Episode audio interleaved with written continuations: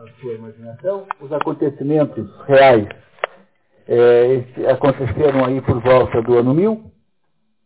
Não é isso? Então, pessoal, vamos concentrar então. Vamos lá, todo mundo concentrar então, para a gente começar.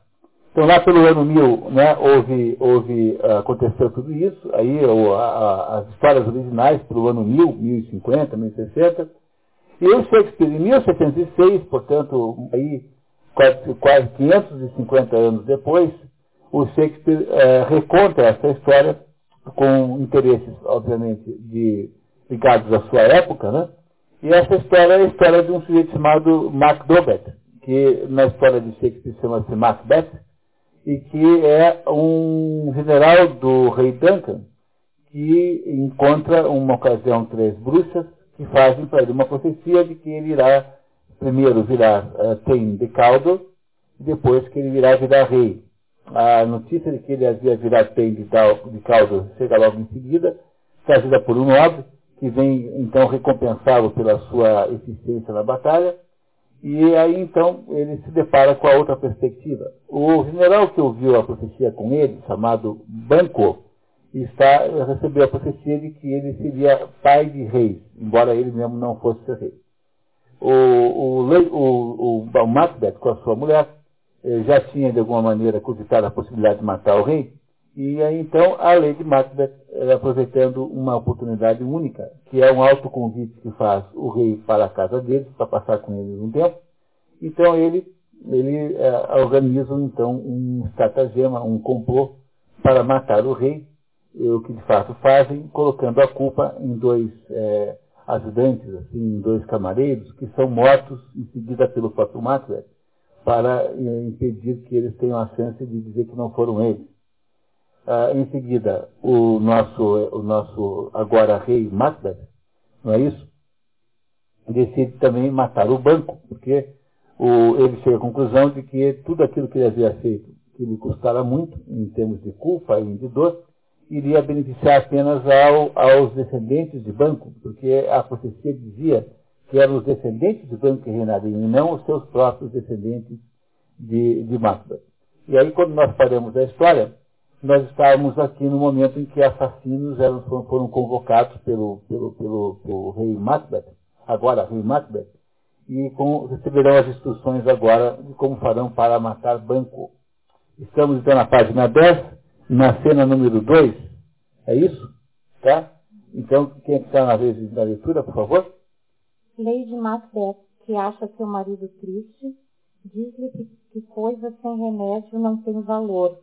O feito já está feito. Mas o rei não concorda. Nós ferimos a cobra, não matamos. Vai reviver enquanto o nosso céu ainda periga ante as suas presas. Que as coisas se destrocem, céus e terra sofram, antes que em medo nós comamos, dormindo na aflição de pesadelos que a noite nos abalem, antes mortos com aqueles que a paz mandamos, que, que deitarmos a mente torturada em sono inquieto. Duncan está na tumba, dormindo após a febre desta vida. A traição triunfou, nada ameaça, malícia em casa, veneno ou tributo ainda pode tocá-lo. Ele está lamentando que não dorme, né? Ele não está com, tá com, a sua consciência pesada. Então, é antes de você estar morto como Duncan, do que como ele vivo sem paz. Não é isso? Ele, ele não está feliz com a situação que ele está vivendo. Macbeth promete à mulher que ainda naquele dia provorás dobre da noite, a de vir um feito aterrador ela quer saber o que é. Olha, o que é o feito errador que vai acontecer naquele dia ainda? É a morte de Banco, naquela noite. Né? Fique ignorante e inocente, tolinha, até louvar o feito. Noite cega, vencelar o suave olho do dia, e com a mão sangrenta e invisível rasga em pedaços o fio de vida que me tem preso a luz vai se espessando, voa o corpo para a selva enegrecida. Já começa a puxar o bem do dia, e a noite para a presa agora guia. Espanta-se, aguarda para ver. Só o mal pode o mal fazer crescer. Por favor, venha comigo. Agora ele está completamente diabólico, né? Porque agora ele acha que só o mal com L consegue fazer o mal com U crescer. Então ele agora é, deriu completamente a ideia da noite, a ideia da, da, da sombra, a ideia da escuridão. É, e é com essa índole que ele vai levar agora o, o, a cabo né, o assassinato do, do banco. Um, ter, um terceiro. Shakespeare aqui sugere que este misterioso terceiro assassino dará cabo dos outros dois. Um terceiro assassino junta-se aos dois primeiros e monta um tocaia perto do castelo. Está escuro. Chegam da cavalgada Banco e Flick com uma tocha. Os homens atacam de surpresa e matam o geral. O menino escapa. É, o, esse misterioso terceiro assassino não entra mais na história, então sugere, provavelmente Shakespeare queria ter aí construído uma ponte para o assassinato dos outros dois, né? Que seria, seriam mortos por esse terceiro. Mas ele nunca consegue fazer essa solução, ele desiste. Nos filmes, de modo geral, nas versões cinematográficas, é, acaba assim, esse terceiro mata os outros dois. Mas aqui é um desses problemas que às vezes tem em Shakespeare. Ele não consegue produzir uma harmonia completa. É, é excesso de trabalho, pouco tempo para fazer as festas, etc. Então o banco foi. Matou o banco, mas o menino Fleece acabou escapando. Né? E agora vai haver aquele jantar ao qual o banco havia sido convidado, é jantar esse que é importantíssimo na, no, no, aqui no decorrer da história. Muito obrigado. Quem está na vez, por favor? Cena 4. O banquete está preparado. Macbeth fazendo o humilde anfitrião, mistura-se com a mulher aos presentes. Um dos assassinos chega e comunica a morte apenas de banho. Ali jaz em uma, em uma vala com vinte golpes fundos na cabeça, todos eles mortais. Macbeth, hipocritamente, antes de iniciar a ceia, declara: Aqui estaria a honra do país, se aqui tivéssemos presente banco. Ele já sabe que o banco morreu, portanto está fazendo só a cena, né, dizendo que aumenta muito a ausência do banco naquele jantar. Aparece o fantasma de banco e se senta na cadeira de Macbeth e se perturba com a visão. Mas quem aqui fez isso? O que, Senhor? Não podes me acusar e nem sacudas para mim o teu cabelo ensanguentado. Ele está falando com o fantasma, entendeu? Quer dizer, ele está falando com uma cadeira vazia. Entendeu? Macbeth está falando com uma cadeira vazia. Vamos, senhores. O rei não está bem. Não está, não vendo. E agora, o que é que diz? O que importa? Fala, se puderes. Que ossário e tumba agora nos devolvam os que enterramos, nós, nossos monumentos serão razão de abutres. O fantasma desaparece e Macbeth se recompõe. Perdão, eu não vos, eu não vos espantei, amigos. Sofro de mal estranho, negligível, para quem já sabe. A todos vós, saúde. Já vou sentar-me. E dai-me muito vinho, beba a todos os que estão à mesa, e ao querido banco que nos falta. Quisera vê-lo aqui. Volto, Volto ao fantasma. Ele que pediu, né? Bebamos tudo. Macbeth está cada vez mais perturbado.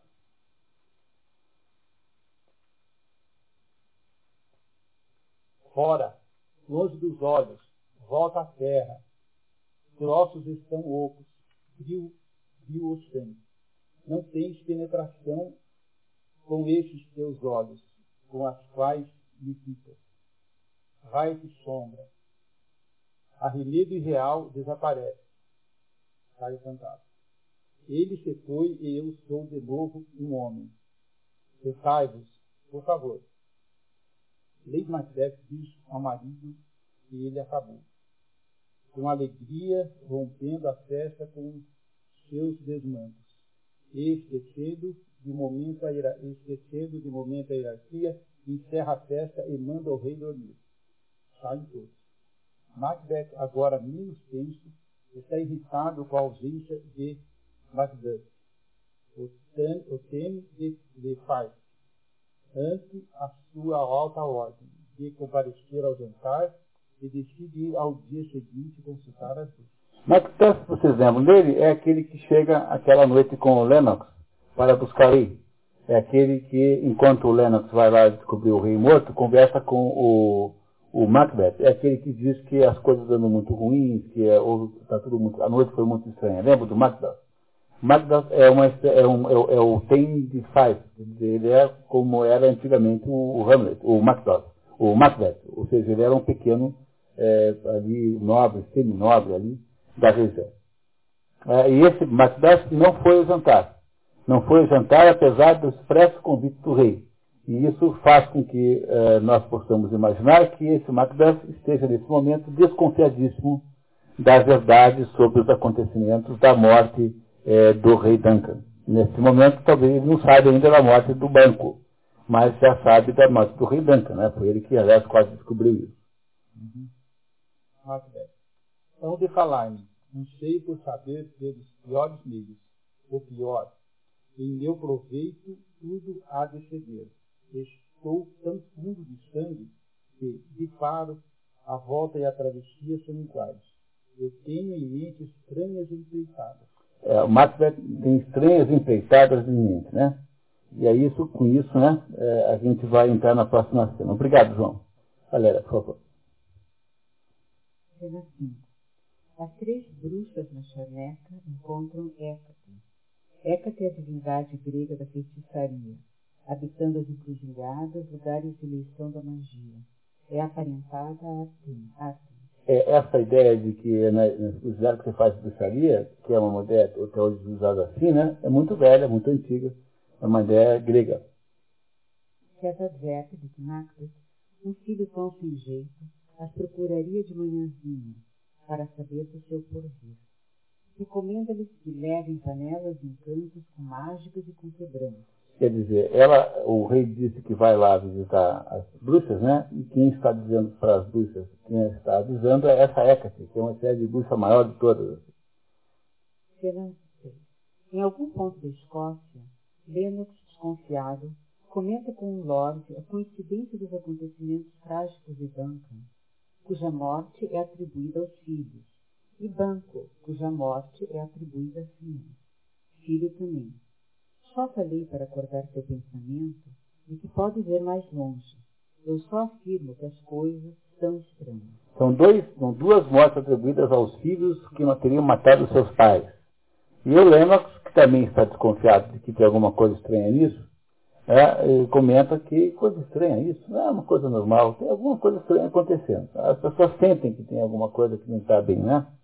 E, e esse é o Lennox também que está se convertendo a, a aí também se, aos poucos entrando em oposição ao rei, ao rei Macbeth.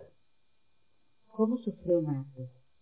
Tanto que, logo em fúria santa, não matou os crápulos, atordoados com bebida e sono, não foi um gesto nobre, não foi sábio, pois não há coração que não jurasse, ouvindo os dois negar a sua culpa. Digo eu que ele agiu bem, e penso mais, que se prendesse os filhos do rei morto, céu o permita, eles veriam o que é matar um pai. Crianças também, mas saiba que diz que, por negar sua presença à festa do tirano, Magdas está desgraçado. Sabe acaso para onde foi? O Lorde diz que o filho de Duncan, de cuja herança o tirano privou, vive na corte inglesa onde Macduff teria ido ter com o rei Eduardo, para buscar ajuda contra Macbeth, com o apoio dele lá no céu. Despertando Seward. Seward, um homem de idade, é tio de Malcolm Donald Vine. É o general das tropas inglesas. Duque de Northumberland. Tal notícia exasperou em tal medida o rei que ele já se prepara para a guerra. Esse Stuart verdadeiro existiu. Esse Edward é o Eduardo Confessor, o rei santo da Inglaterra, de fato existiu, e era o rei lá naquele momento, 1050, era um rei que fazia milagres, tinha as mãos santas, curava doentes, era um rei espetacular. A Inglaterra nessa época era católica, né? Então, né, estamos falando em 1050, então ele foi canonizado, o rei, o rei Eduardo Confessor foi canonizado pelo Papa, é santo, santo católico. E esse, e esse, e esse, é, um dos dois, os dois filhos fugiram, né? O, o Malcolm foi para a Inglaterra, enquanto o Donovan foi para a Irlanda. E esse, então, que foi para a Inglaterra, foi pedir ajuda ao rei, que então colocou esse Seward uh, para atender ao pedido de atacar uh, o Macbeth. Então, está havendo uma preparação na Inglaterra uh, para haver uma guerra entre a Inglaterra e a Escócia para retirar o Macbeth do poder. Lennox manda o Lorde à corte inglesa para arrestar Macbeth contra a retaliação planejada por Macbeth e para que volte a ser abençoada a pátria que hoje sofre sob a, mal, a mão maldita. Mão maldita de Macbeth, não é isso? Aqui tem uma impressionante parte agora em que o Macbeth volta lá para o Covil das Bruxas e faz então uma nova, recebe novas informações sobre a sua, sobre a sua, a sua existência. Quer passar? Pois não. Não, Fenômeno. As três bruxas preparam poções numa caverna escura. Proveja entre Hecate com três outras feiticeiras e elogia as colegas. As recém-chegadas partem. Entra Macbeth.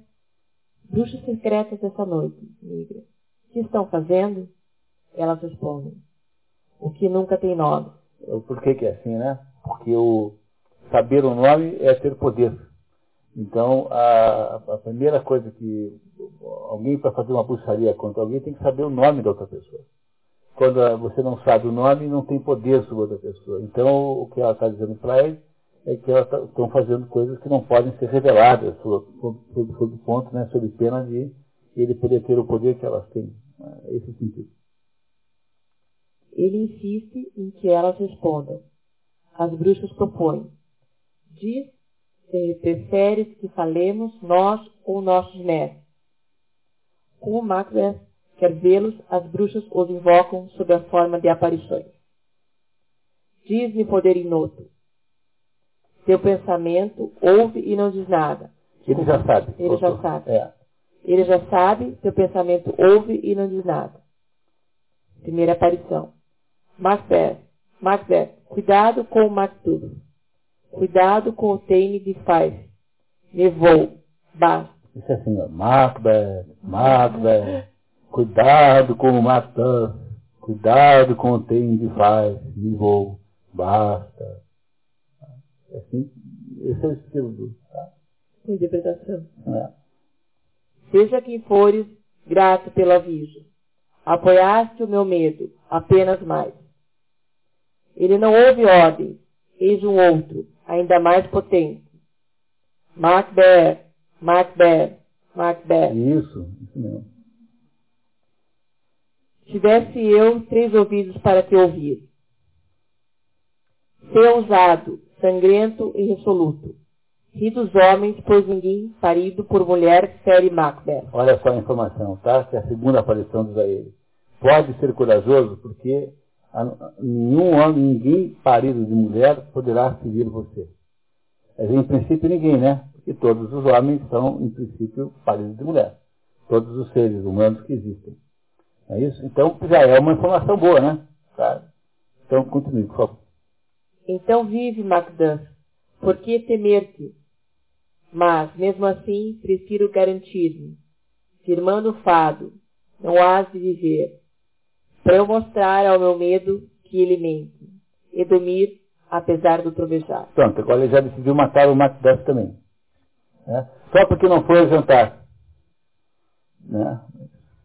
O que é isso? Antes disso, foi importante daquele trechinho ali, Trovão Terceira Aparição. Trovão Terceiro Aparição. Uma criança coroada com uma árvore na mão. Pode, pode ter a nota embaixo daí. Possivelmente uma menção simpática ao rei James I, governante da Inglaterra no tempo de Shakespeare. Como se essa aparição fosse uma profecia da, da, da existência do rei, porque esse rei, James, antes de ter assumido plenamente o reinado, reinou um pouquinho quando era bebê. Ficou sem rei e puseram um bebê lá de rei. Então, é, é isso que ele está dizendo. Dizer, é como se ele estivesse colocando na, na, na aparição a profecia do reinado do rei James 600 anos depois, quando ele está escrevendo essa obra, né? Apenas para deixar o rei feliz com ele, né? Não sei o que tá. Marqueteiro, né? Mas sei que era isso mesmo, sujeito pragmático, né? O que é isso? Que se alevanta um herdeiro real e ostenta em sua festa de criança. A glória do poder é o rei James I. Ouve, não fala. Com bravo orgulho de leão ignora. Quem chora, quem reclama, quem conspira. Macbeth jamais será vencido enquanto a floresta de Birnam não subir contra ele em Dancing, Lane. Então, a, a, acabou de dizer aí a da aparição que ele nunca será vencido enquanto a floresta de Birnam não subir contra ele em Dunsinane, que é um lugar onde é o castelo, onde está o castelo do Duncan, que ele agora ocupa. Olha, uma floresta subir contra, contra um castelo não parece uma coisa impossível de acontecer? Não é isso? O Macbeth não está, de alguma maneira, é, digamos aí, por essas profecias aí, é, é, confiante no que elas estão dizendo para ele? Vamos ver como é, que ele, como é que ele reage. Pode continuar. Isso é impossível. Recrutar matas mas quem pede a árvore que desloque a raiz? Que bom augúrio! Mortos rebeldes só levantem quando Birnam houver-se, e o Supremo Macbeth, com a vida natural, terá do tempo o alento dos mortais. Mas o meu peito quer saber mais, diz, se a tua arte pode dizê-lo, se a raça de banco irá reinar aqui, não busque mais. Macbeth quer saber mais. As bruxas mostram-lhe no caldeirão um desfile de oito reis, o último dos quais com o espelho na mão. Banco o segue. O rei está atordoado pela visão. Alguns eu vejo. Carrego um orbe duplo e certo triplo. Visão terrível. Era então verdade, pois Banco ensanguentado me sorri, mostrando a sua estirpe então é isso? As bruxas dançam e desaparecem. Fora da caverna, Lennox, que chegou a, galope, procura Macbeth para relatar-lhe que Macbeth havia ido para a Inglaterra. Macbeth reage com cólera. Vou surpreender. Desculpe, pessoal, tem um errinho aqui. O nome diz Lennox, aí é, é Macbeth, tá? Corrijam, por favor onde diz Lennox, é Macbeth. Não, é certo mesmo. É, é. Também desconfiei e fui olhar. Vou surpreender. O castelo do Tane conquistará, desculpa, conquistar paz. Passar na espada os filhos à mulher, todo o sangue. É tolo eu me gabar, e de fazê-lo antes de esfiar mas basta de visões. Onde estão eles? Leva-me onde eles estão. E aí então o Macbeth decide é, trucidar a família de Macbeth, que não está lá para defender a família, porque foi para a Inglaterra. E a cena aqui é uma das cenas mais é, dolorosas da história, uma cena medonha, horrorosa. Nos filmes, então, ela fica insuportável de ver, assim, nas versões cinematográficas porque um, um assassino vai lá e mata umas crianças e a mulher, é uma coisa medonha. E ele manda matar o Macbeth como vingança pura e simples pelo Macbeth ter, é, de alguma maneira, o traído. Ele supõe que o tenha traído, né? Ele não tem certeza, mas supõe que tenha sido isso que aconteceu. E é a cena 2, que nós vamos ver em seguida. Tá? Muito bem. O pai, Lady Macbeth e seu filho cogitam com o rosto, seu primo, a casa do Tene para fugir. Sua fuga foi loucura. Nossos atos e nossos medos nos fazem traidores. Fosse retruca. Não sabemos se é medo ou se ele é sábio. E parte desejando que Deus abençoe seu primo Macbeth. E quando o rosto sai, ela diz ao filho, menino, seu pai está morto. O que vai fazer? E como vai viver? O menino responde, como as aves, mamãe. Chega o mensageiro e diz à mulher que, se aceita de um humilde um bom conselho, fuja, fuja com seus filhinhos. Ela se recusa a partir, decidindo usar a defesa feminina e dizer não ter feito mal a ninguém. Chegam os assassinos, que são afrontados pelo corajoso garoto, e o matam com um punhal. Lady Macduff sai gritando, assassinos, e é perseguida por eles. E aí, em seguida, há o massacre de todos, da mulher, dos, dos filhos, da, da, da, dos criados, de todas as pessoas ali presentes. A próxima cena 3, houve um desastre aí é, de transcrição. Então, eu queria dizer para vocês, eu vou explicar o que está aí na cena 3, a gente vai continuar lendo ali direto de Malcolm, tá, Nelly? Tá? Mas o que está ali antes é o seguinte, o Malcolm, que está lá na Inglaterra, o Malcolm e o Macbeth conversam, né? E o Macbeth diz assim, olha, Malcolm, você tem que voltar para a Inglaterra, porque nós só vamos conseguir derrubar o rei e vamos conseguir, então, é, botar, uma, botar alguém no lugar que é você. Você é o filho mais velho, você tinha sido designado rei pelo seu pai, então você que tem que voltar para ser rei. Então ele diz assim, não, mas eu não posso. Mas por que você não pode? É porque eu sou um sujeito de uma vida completamente é, devassa, eu tenho uma vida ligada a todos os, os, o baixo mundo, eu sou um fulano completamente sem regras morais, eu não tenho, não tenho nenhuma, nenhuma, não tenho nenhuma decência, a minha vida é uma porcaria, como é que eu posso ser é, rei? E se eu for para a Inglaterra, para a Escócia ser rei dos escoceses, ou depois da morte de Macbeth, então isso significará que o sucessor de Macbeth será pior do que o anterior. Ele, na verdade, não falou isso, não, ele não é nada disso. Na verdade, era apenas uma espécie de teste para saber se o Macbeth iria continuar leal a ele apesar disso. Como o Macbeth continua leal a ele apesar disso, então ele finalmente eh, acaba concluindo que ele voltará à Inglaterra, que é o que está ali no texto a partir de Malcolm. Esqueça esse pedacinho no meio, que está completamente truncado. Eu tentei eh, consertar passando aí hoje de manhã, passando corretivo nesse negócio, ficou pior do que, do que antes, ficou muito ruim essa solução, tá?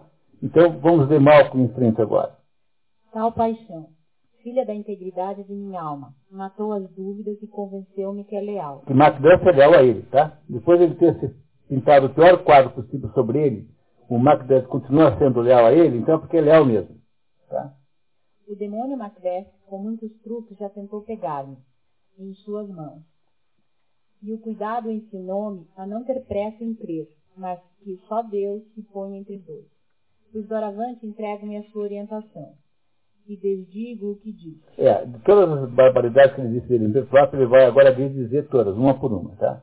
Aqui abjuro culpas e manchas de que me acusei, e que me são estranhas. Até hoje não conheci mulher, não quebrei jura, mal cobicei sequer o que era meu cumpri deveres e não trairia sequer o demo a um companheiro seu. Vida e verdade são para mim iguais. Só menti ao, ao falar a meu respeito. Eu mesmo. Servirei a si e à pátria. Para onde, antes de sua chegada, o velho Seward? Seward é o duque de Northumberland e tio de Malcolm. Seu exército de dez mil homens para atirar sobre o castelo de Macbeth. O velho Field, com dez mil guerreiros em armas, estavam prontos a partir. Agora vamos juntos, que o sucesso coroa a justa causa. Por que cala? O que é bem-vindo e não a um só tempo custa conciliar. Um médico de dupla que o rei, uh, trata-se de Eduardo, o confessor, 1003 1066, que reinou na Inglaterra entre 1042 e, a, e sua morte canonizado em 1161 pelo Papa Alexandre III. Que é o rei Eduardo, já foi citado aí, é esse rei que agora entra na história sem grande sentido, mas tem um sentido para que ele entre na história. Mas agora o médico irá dizer das coisas milagrosas que fazem esse rei, o Santo Eduardo, né? Rei Santo Eduardo, o confessor. Um médico diz a, diz a dupla que o rei cura, cura doenças cujas doenças derrotam toda a arte, mas seu toque de tão santas, os céus o céu lhe fez as mãos as curas logo. De que doenças fala? Das chamadas do mal. E faz milagres o bom rei que muitas vezes, que muita vez, estando na Inglaterra, testemunhei. Como invoca ele o céu? Só ele sabe. Mas males estranhos, chagas inchadas que dá pena olhar e derrotam o médico. Ele cura. Ele pendura em torno dos pescoços com muita reza uma moeda de ouro e dizem que transmite à sua linhagem a bênção de curar. e a tal virtude junta a ele ainda o dom da profecia. Há muitas bênçãos que cercam seu trono, proclama sua graça. Chega Rose, primo de Macduff, trazendo notícias da Escócia. Quando vim transportar essas notícias que me pesavam, eu ouvi boatos que muita gente boa estava em armas, e vinha ter testemunho no fato, vendo o tirano com a tropa em alerta. A hora da ajuda é já. O seu olhar na Escócia criaria mil soldados. Contra tal dor, a mulher lutaria. Rossi decide contar o massacre a Macduff, que pedindo que o ouvido... Esse aqui está errado, só corta fora o dedo, o quê? Tá? O primeiro O primeiro. Rossi decide contar o massacre a Macbeth, pedindo que o ouvido não odeie a língua que lhe transmite o mais pesado som que ele jamais ouviu. Em seu castelo, sua mulher e filho foram selvagemente assassinados. Relatar os detalhes juntaria as mortes dos cordeiros à sua própria. Macduff reage, desesperado, mas Malcolm diz a ele que afie nessa pedra a sua espada, de dor faz ira e duro coração. Macduff decide partir para a guerra. Eu não posso nos meus olhos ser mulher e homem na palavra. Eu posso, né? Quer dizer, ele, Ah, eu pode, posso. ele pode chorar, né? Nos olhos ser mulher significa chorar. Eu posso nos meus olhos ser mulher e homem na palavra. Mas, ó céu, corta o intervalo e põe-nos cara a cara com esse monstro que domina a Escócia, ao alcance da espada. E se escapar, que o céu o perdoa. Isso é viril. Vamos ao rei. Nossas hostes estão prontas. Só falta a despedida. Esse Macbeth está pronto para cair, e o próprio céu está armado. Aceita essa alegria, até a noite longa acaba em ti. Até a noite longa acaba em dia. E é, desse, dessa linha, que é muito, muito, muito interessante, tá? Depois a gente debate. Muito obrigado, menino. Marcelo, por favor. Ato 5, cena 1. Em Dulcinea, numa sala do castelo, um médico e uma dama de companhia conversam sobre a estranha doença de Lady Macbeth, que, segundo a criada, faz coisas e diz coisas dormindo.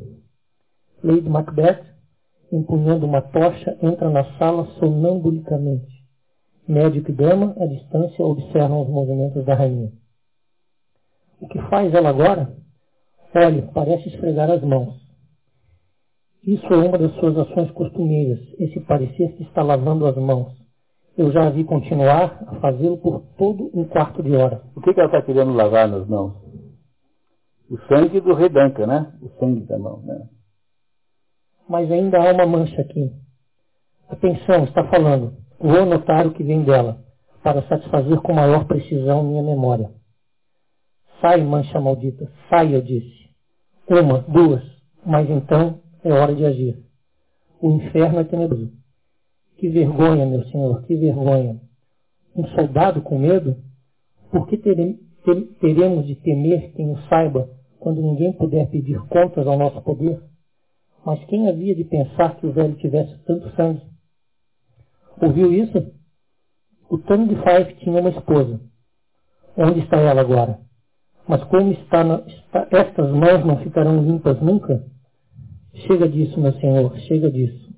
Estragará tudo com esses repentes. Ainda há cheiro de sangue.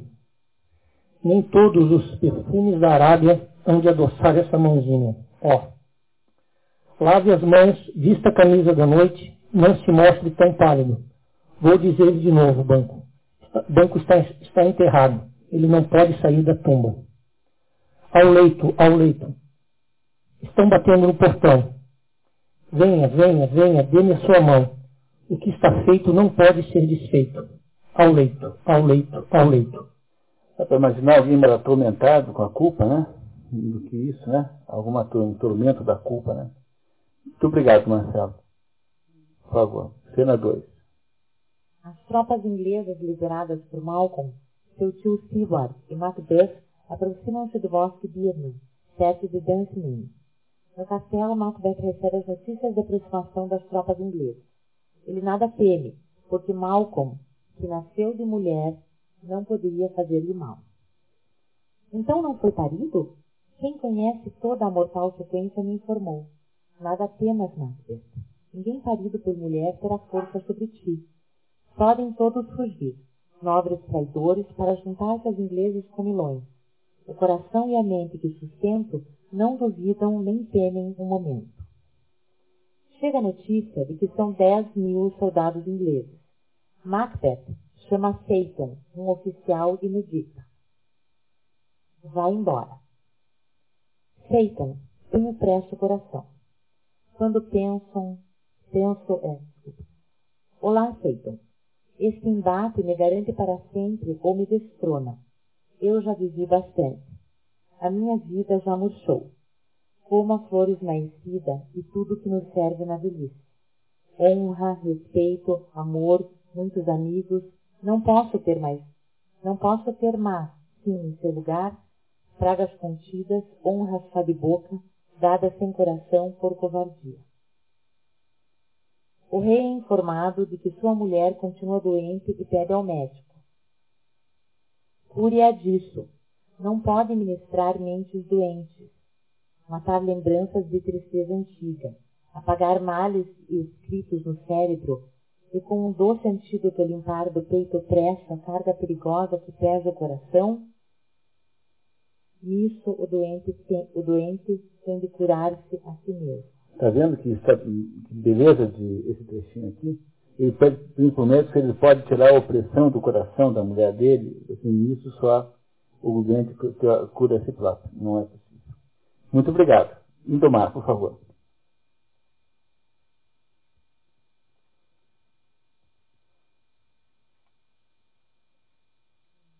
Cena 4. Na floresta de Birno, a tropa inglesa corta ramos de arbustos e galhos, atrás de que se esconder para encobrir o seu número. Cena 5. Dentro do castelo, em Dulcinea, ouve-se um grito de mulher. A rainha está morta.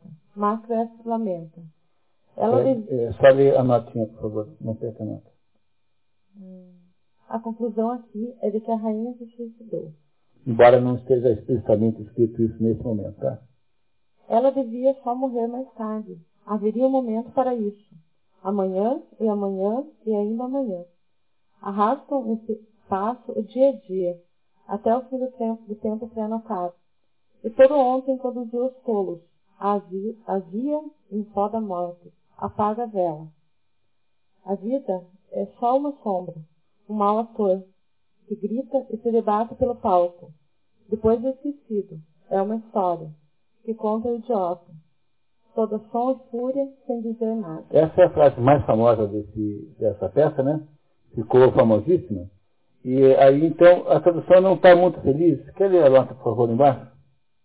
Esse trecho famosíssimo é assim traduzido por Carlos Alberto Nunes. A vida é apenas uma sombra ambulante.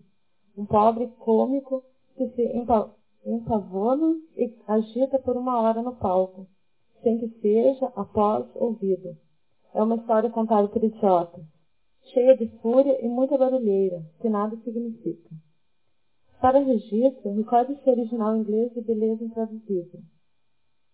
Pode ler. Lives, lives by the walking shadow, a poor player that stretched and fretted his hour upon the stage, and then is heard no more. It is a tale told by an idiot, full of sound and fury, signifying nothing. É, a beleza do inglês é absolutamente irreproduzível. É uma das mais belas. Como é que é aí, doutora Alice? É, é, nessa sua edição, quem traduziu? É a mesma, então. Ah, mas é a mesma daqui. Ah. É.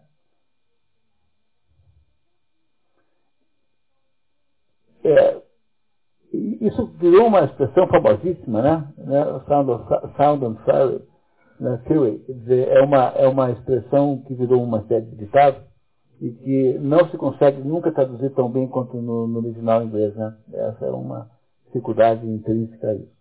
Então, é, é, quando, esse é o mais importante, o mais famoso dos diálogos, dos monólogos de, de, de Macbeth. É quando ele começa a dizer que a mulher não tinha que ter morrido ainda não não era hora de ela ter morrido ainda, né? e dizendo que a vida era uma coisa meio sem sentido, né? completamente sem sentido. Bom, então, quer continuar por gentileza? O mensageiro vem relatar ao rei que quando estava de guarda na colina, olhou para Birna Ele pareceu que a floresta avançava. Macbeth desmerece a informação como bobagem, mas relembra a profecia das aparições. Nada temas se Birna não chegar a Dunsinane. O rei começa a perder o controle. É, porque a floresta de Burma estava chegando em Dunsinane. Não como floresta em si, mas por meio dos disfarces dos ingleses que usavam os galhos como anteparos né, para se esconder. As coisas começam a ficar ruins para Macbeth. Ele ainda tem ainda a tal da prerrogativa de que ninguém nascido de mulher vai poder machucá-lo, né? Isso ainda, com isso ele ainda conta, né? Obrigado. Fernando, por favor. Cena 6. As tropas inglesas, já na planície diante do castelo, iniciam o ataque. Macbeth, prisioneiro da situação, racionaliza. Estou atado ao trono, não há fuga. Tem de seguir sempre como o urso. Mas, dentro, entre eles, qual não foi parido?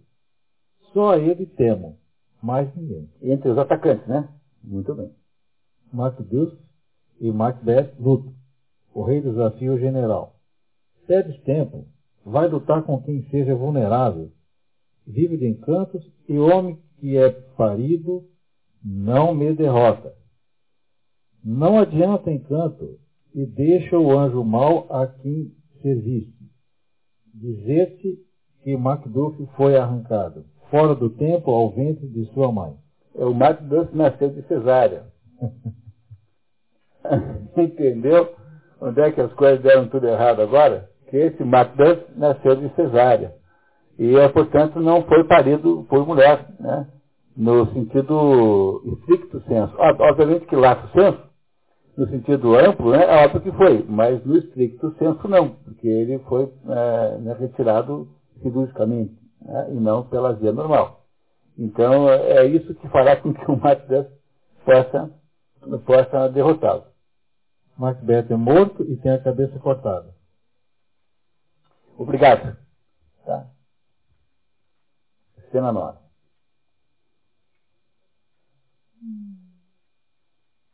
Dentro, cena 9. Dentro do castelo. Toque de retirada, clarinete. Acho que não está ouvindo. Será que você não está muito longe?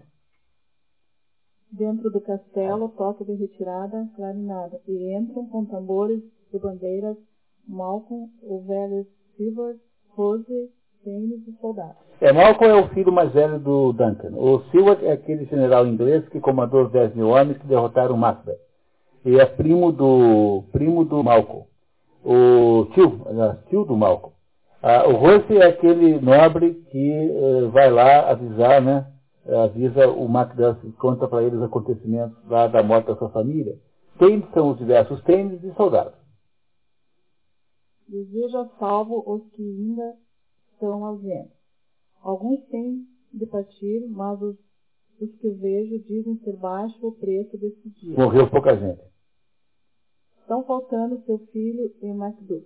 É, o Silva tinha um filho, que é o, Mac, o Silva Júnior, que morreu. Tá? É, a, a, morte é descrita. Eu não pus para não alongar a história, porque não é essencial para o nosso compreensão. Pagou seu filho o resgate fatal. Viveu apenas para chegar a homem. Mas tão logo afirmou o seu valor no inabalável posto onde lutou como um homem morreu. Então está morto. Foi retirado do campo a sua dor, não deve se medir por seu valor, que é sem fim. Foi ferido na frente? Na frente? É, o pai quer saber se ele foi ferido na frente ou nas costas. Se foi ferido nas costas, é chato, porque ele fugiu, né, foi ferido fugindo. Então, se o ferimento foi na frente, é sinal de que ele morreu lutando. Essa é a diferença. Então, o pai está perguntando se o filho foi ferido na frente. É tudo que ele quer saber. Né? Daí eu gosto com o filho, na, na frente. frente.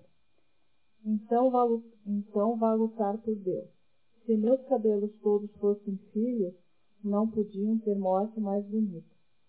Seu dobre já suou. É o toque do final da vida, né? E o seu valor vale mais dor do que a que nós sentimos. Não mais morreu bem, com as contas pagas. Que Deus o tenha mas conforto chega. Salve rei. Volta Macbeth. Ah, volta Macbeth com a cabeça de Macbeth. Salve, rei, pois o sois. Olhai aqui, a besta maldita do tirano. O tempo agora é livre, e eu vos vejo cercado pelas pérolas do reino, de cuja saudação eu sou a voz, mas cujas vozes quero junto a mim, para gritar alto, salve rei da Escócia. Salve rei da Escócia. Todos dizem isso para quem? Para o Malcolm, né? que agora é o rei da Escócia, legítimo. Não gastaremos tempo muito largo antes de compensarmos seu amor, pagando dívidas.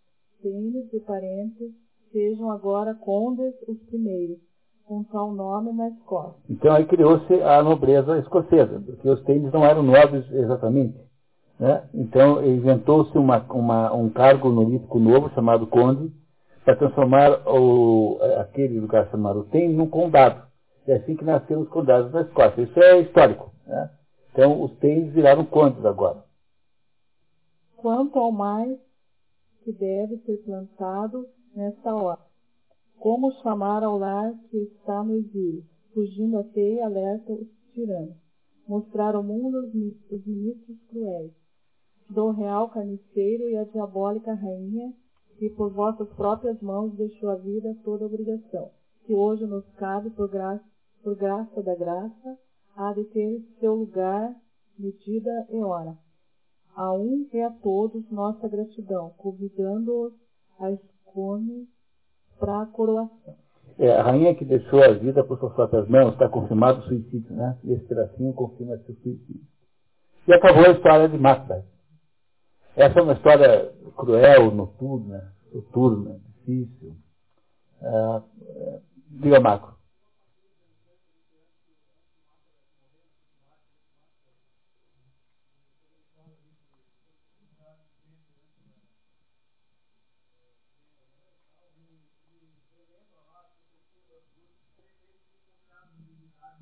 É, é verdade, é, que o, é, o resumo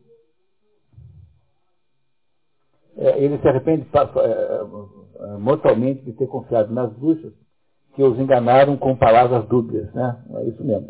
Isso o resumo não pegou. Bem lembrado, Marcos, tá? Bom, então temos a história de Macbeth. Gostaram dessa história? Essa história é maravilhosa, sabe? A tradução da Bárbara Leodora não é das, das, das, melhores, assim, às vezes ela nos dá um pouco de trabalho para entender o que está escrito. Mas, em todo caso, né, nós acho que conseguimos entender a história. A primeira parte é sempre essa, em que a gente tenta entender o que está escrito, para a gente poder debater agora dentro de uma, de uma visão assim de, de, uh, né, de compartilhar o conteúdo, para nós não falarmos aqui de coisas que vocês não entendem. Essa história, sob o ponto de vista estrutural, é muito simples, muito mais simples que Hamlet, por exemplo, muito mais simples que Rei Lear. Esses dois são duas histórias complexas. Né? E ela se parece, sob o ponto de vista estrutura, com aquelas comédias, aquelas, aquelas comédias mais simples, como a, a Noite de Reis, como a Medida por Medida, que são obras bem simples, muito simples, assim, do ponto de vista da trama, né, do, da que está ali sendo considerada. Mas acho que a sequência normal de coisas é mais ou menos assim, né? Macbeth é um sujeito que de alguma maneira já imagina roubar, é, é, matar o rei, desde o início ele tem essa ideia, embora isso esteja um pouco claro e mais implícito ao longo da história, não é isso? Aí é, finalmente aparece uma oportunidade, porque antes disso as bruxas o encontram e, e contam para ele, fazem essa profecia de que ele seria tem de caldo e seria depois rei da, dos escoceses. É, ele fica muito surpreendido quando aparece a confirmação da primeira parte, né, e o banco que anda com ele faz, né, faz, recebe a profecia de que ele será pai de muitos reis. Aí, em seguida, depois que o rei toma uma decisão, o rei decide ir visitar uh, Macbeth no seu castelo em Inverness. E aí, a Lady Macbeth, que já estava sabendo de tudo, que havia recebido uma carta do marido antes, imagina que essa seja a grande oportunidade para que eles possam matar o rei e usurpar, portanto, já conforme previsto pela profecia, muito embora tudo indica que antes da profecia, antes, eh, ela já tinha esse, esse plano, algum momento tinha.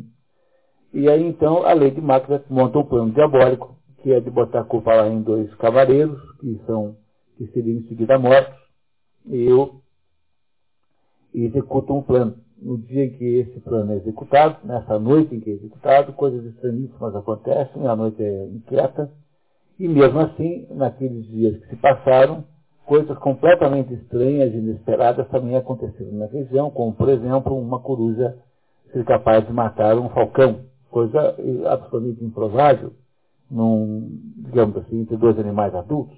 Não seria possível que isso acontecesse. Não é? Os cavalos enlouquecerem e o fato de que já era dia, mas a, a, a escuridão continuava. A escuridão continuava enquanto ainda era dia. E aí você tem o, o, o, o Macbeth precisa assumir o poder e dar-se conta de que trabalhou para o banco. Porque afinal, quem é que vai acabar herdando durante sete ou oito gerações é os filhos, são os filhos de banco e não dele. Então ele precisa arrumar um jeito de matar banco também. Ele então manda uns assassinos é matar o, o banco e o Fleet, que é o seu filho, pois não?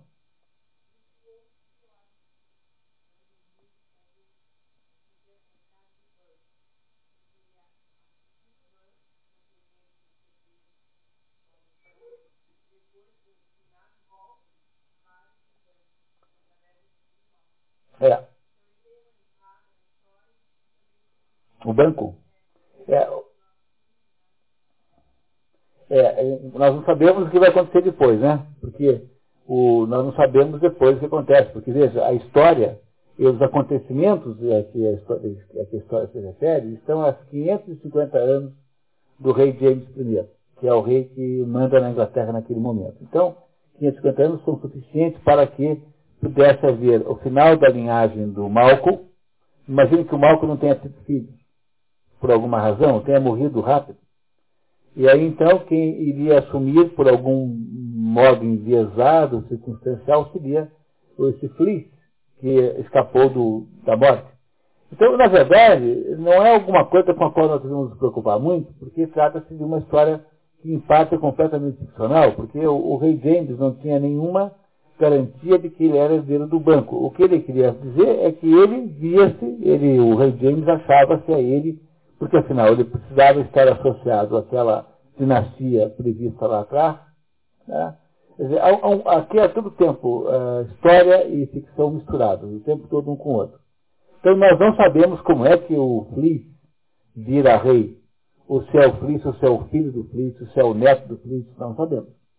Mas temos que supor que isso tenha acontecido. Embora não, somos, não sejamos capazes de entender como foi o mecanismo, porque a história acaba com a morte de Macbeth. Né? Sem dúvida nenhuma. É, mas é uma coisa se perguntar mesmo, né? Mas aqui trata de ficção, basicamente, tem que ser visto como ficção e não como livro de história. Aqui, esse, essa história.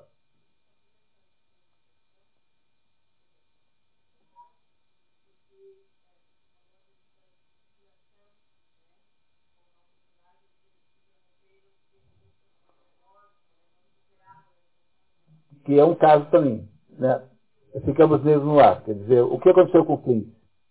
Não temos a menor ideia. Não está na peça. Não foi definido na peça os acontecimentos do Flint. Por isso é que os editores da época de Shakespeare achavam que tinham o direito de inventar mais um pedaço. Por exemplo, quando no Rei Lear, a versão que dominava, que era mais vendida, era uma versão final em que o Edgar e a Cordélia casavam. Mas na versão de Shakespeare original, a Cordélia é, é morta, né? e o rei atrás nos braços do rei Lear, ela é morta, enforcada por um carrasco, e aí o rei traz a Cordélia e morre em seguida. O editor naquela época achou esse final muito triste, falou assim, mas como que faz agora? E o Edgar, então, é, que conseguiu né, se livrar do seu irmão Edmond, que mata o Edmond naquele duelo final no rei Lear, o que acontece com o Edgar? Então, alguém achou que o negócio bom era casar o Edgar com a Cordélia. Então, o sujeito mudou a história completamente para ver se fechava esses dois para não deixar aberto. Mas é muito comum isso em Shakespeare. Na Tempestade tem lá uma menção a um determinado personagem que nunca mais aparece depois, como se ele deixasse depois, para fazer depois a continuação, e esquecesse. Sabe o que esquecesse de fazer? É muito comum em Shakespeare, não tem a menor dúvida. Então há sempre alguns problemas de forma em Shakespeare. porque ele trabalhava com uma velocidade extraordinária, ele era ator, diretor, então eles faziam as peças e faziam, quando terminava aquela, já tinha outra, e outra, e outra, e outra, e outra. É, então, há aí uma falta de cuidado, às vezes, nesse acabamento, que foi muito eh, eh, piorada pelas intervenções e interpolações eh, posteriores de sujeitos que achavam que queriam estudar a fazer a história de outro jeito.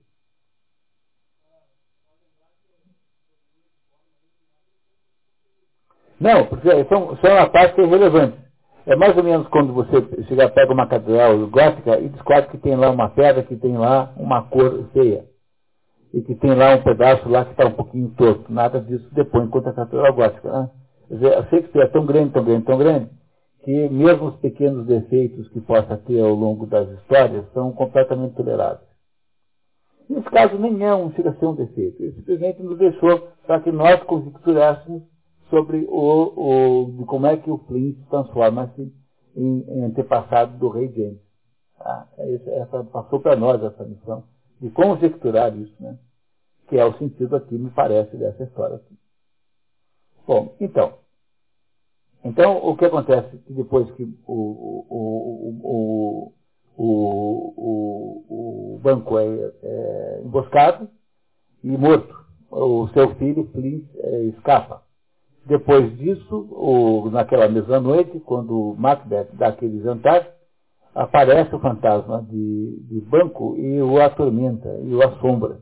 E ele fica completamente sem saber o que dizer, porque só ele vê aquilo, ele fala com a poltrona, com a cadeira vazia, com o trono vazio, e ele vai criando um mal-estar em todo o mundo, e aos poucos a mulher dele decide acabar com aquilo, para acabar com aquele constrangimento, e ele então resolve voltar para falar com as bruxas para entender o que está acontecendo. E as bruxas, então, alertadas por Hecate, fazem lá então uma nova sessão com ele em que aparecem os seus mestres, ou seja, os espíritos lá que elas convocam. E esses mestres são três aparições, fazem a primeira alertam de que ele não deve temer Macbeth, a segunda deve temer, a segunda que ele não deve temer homem nenhum que não tenha sido de mulher, e o terceiro ele deve só temer a derrota se a, fazer, a, a floresta de, de Birnam se aproximar do seu castelo. Ele, achando que essas condições são muito irrealizáveis, é, as, as bruxas somem, desaparecem, aparece então Lennox dizendo que Macbeth está na, na, Inglaterra, provavelmente pedindo ajuda ao rei Eduardo, que é o Eduardo o Confessor. Uh, ele fica enraivecido, manda massacrar a família de Macbeth coisa que é feita. Enquanto isso, na Inglaterra, Macbeth tenta convencer o príncipe Malcolm a voltar com ele para a Inglaterra, enfrentar Macbeth e empossá-lo como verdadeiro e legítimo rei. Malcolm, então, precisa confiar em Macbeth e aí faz o quê? Faz uma, um, lá um, testezinho com Macbeth, alegando para si as maiores eh, defeitos possíveis, maiores vícios possíveis.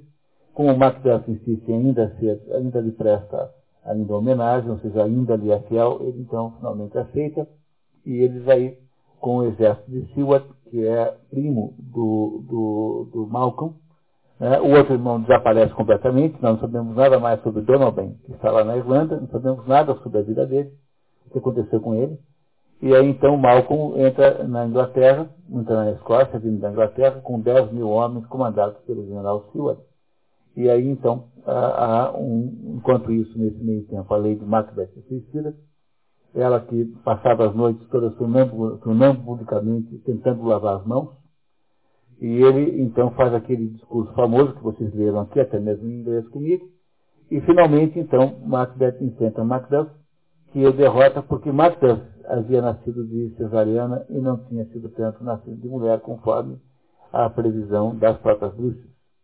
A floresta de Birnam, de fato, cresce contra, contra o castelo porque os soldados ingleses se eh, escondem atrás de galhos. Então a sensação que se tem é que a floresta vem na direção do castelo. Macbeth é morto, é, a sua cabeça cortada, e ele então é empossado Malco como o verdadeiro e legítimo rei dos escoceses. Esse Malco também existiu, tá? como verdade. E esse, essa posse, então, acaba com o, acaba o final da nossa história. O que entender de uma coisa dessa, né? O que nós podíamos imaginar que isso tudo significa? Então, Alguém tem alguma dúvida sobre a história? Antes de mais nada. Algum ponto no ar, dica.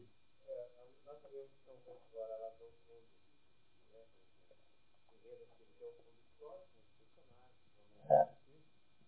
Banco parece que não.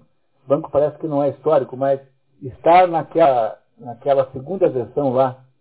É, tem três versões, né? A primeira lá daquele Hector, aí não tem banco. Na segunda tem o banco. Mas ele lá é diferente desse banco que nós conhecemos aí.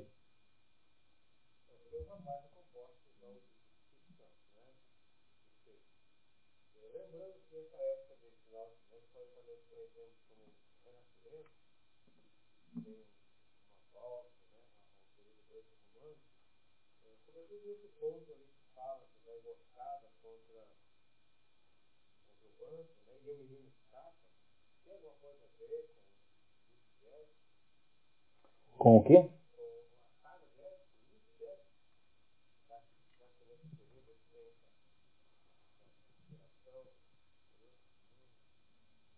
É. Nós não, sabe, a gente não consegue responder, porque ah, o Fleece é uma, uma personagem absolutamente não desenvolvida. É, o Fleece aparece, não diz uma palavra, nenhum momento da história toda, nunca diz palavra, não diz nem mesmo gato. É. O Fleece, é, ele aparece apenas como interlocutor do pai em dois momentos. Naquele momento em que o pai diz ao, ao filho que é alguma coisa muito grave está acontecendo, que ele se sente assim atraído por um grande peso, né, que é como se fosse um peso do mal que está uh, mais ou menos rodeando tudo ali.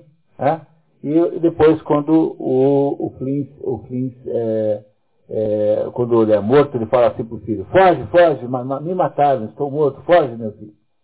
E o Flint não aparece nunca mais. Dizer, o Flint não é uma personagem que a gente possa dizer muito a respeito dela.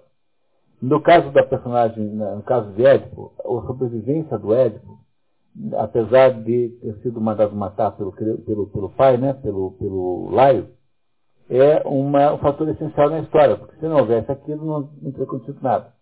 Então, mais ou menos, daria para imaginar que é onde acaba o Flint começa o Édipo. É claro que não dá para imaginar um Flint com as circunstâncias edípicas, porque é uma história completamente diferente. Mas alguém podia com, começar a contar aí a história de Flint, né? de, de King Flint, qualquer coisa assim, para tentar estabelecer uma ponte. Mas isso seria apenas uma mera né, um mero capricho, né? Porque não, não é necessário o Flint para a gente entender essa história aqui, a não ser na medida em que ele é outro filho acusado de matar o pai. Porque nos dois assassinatos aí que há, exceto o da família do Macduff, etc., dizer, nos dois assassinatos de um pai, porque no Macduff não é o pai que morre.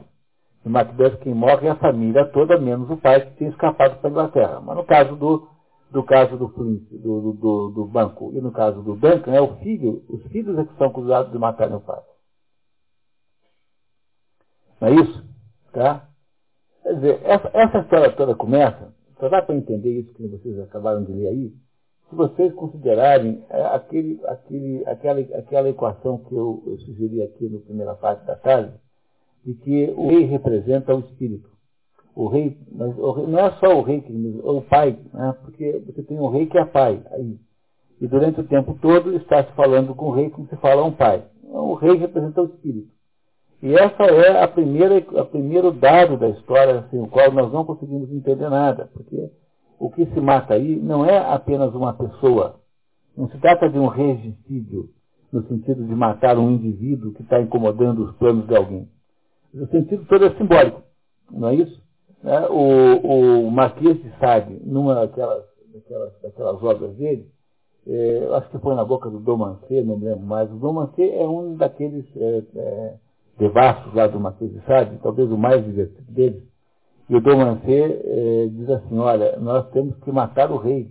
Porque o que o Marquês, o que o Marquês de Sade achava que a única maneira da Revolução Francesa ter chegado a um ponto verdadeiramente definido era na hora que eles matassem Luís XVI. Luís XVI, coitado, era um pobre de um rei, que não tinha nenhum mal, não era um sujeito mau, não era um sujeito desprezível, não era um sujeito injusto, era um sujeito assim, normal, e ele, e ele foi morto porque dentro do propósito, digamos assim, existencial da Revolução Francesa, era preciso matar Deus de alguma maneira. Como é que você mata Deus? Você mata o rei.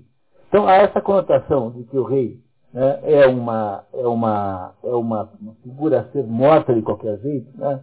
O rei é a figura a ser morta de qualquer maneira, porque se você não mata o rei, você, o espírito continua vivendo, o espírito continua mandando. Porque é isso, é isso que o rei representa. Ele representa o espírito. Não é isso? Ele representa aquilo que é, é transcendente a esse mundo da carne material. É isso que o pai representa. Então, aí vocês percebem que logo de cara, no primeiro momento dessa história, o que há é uma tensão já é, original entre quem? Entre o rei, rei Duncan, e o propósito assassino de Macbeth, dos Macbeth. É isso? Do casal Macbeth. Ou seja, a história que vocês leram, no fundo, é apenas uma descrição dessa tensão, que vai se resolvendo aos poucos ao longo de todos os pontos que nós vamos lembrar agora aqui. Então, tudo começa com essa tensão entre o rei e, de alguma maneira, o que Macbeth representa, que é, a, o, é o céu e a terra que estão em tensão. É? O que está tensionado aí? O céu e a terra que está tensionado. Ora, o céu manda na terra, devia mandar pelo menos. Mas, no entanto, a terra tem planos de assassinar o céu.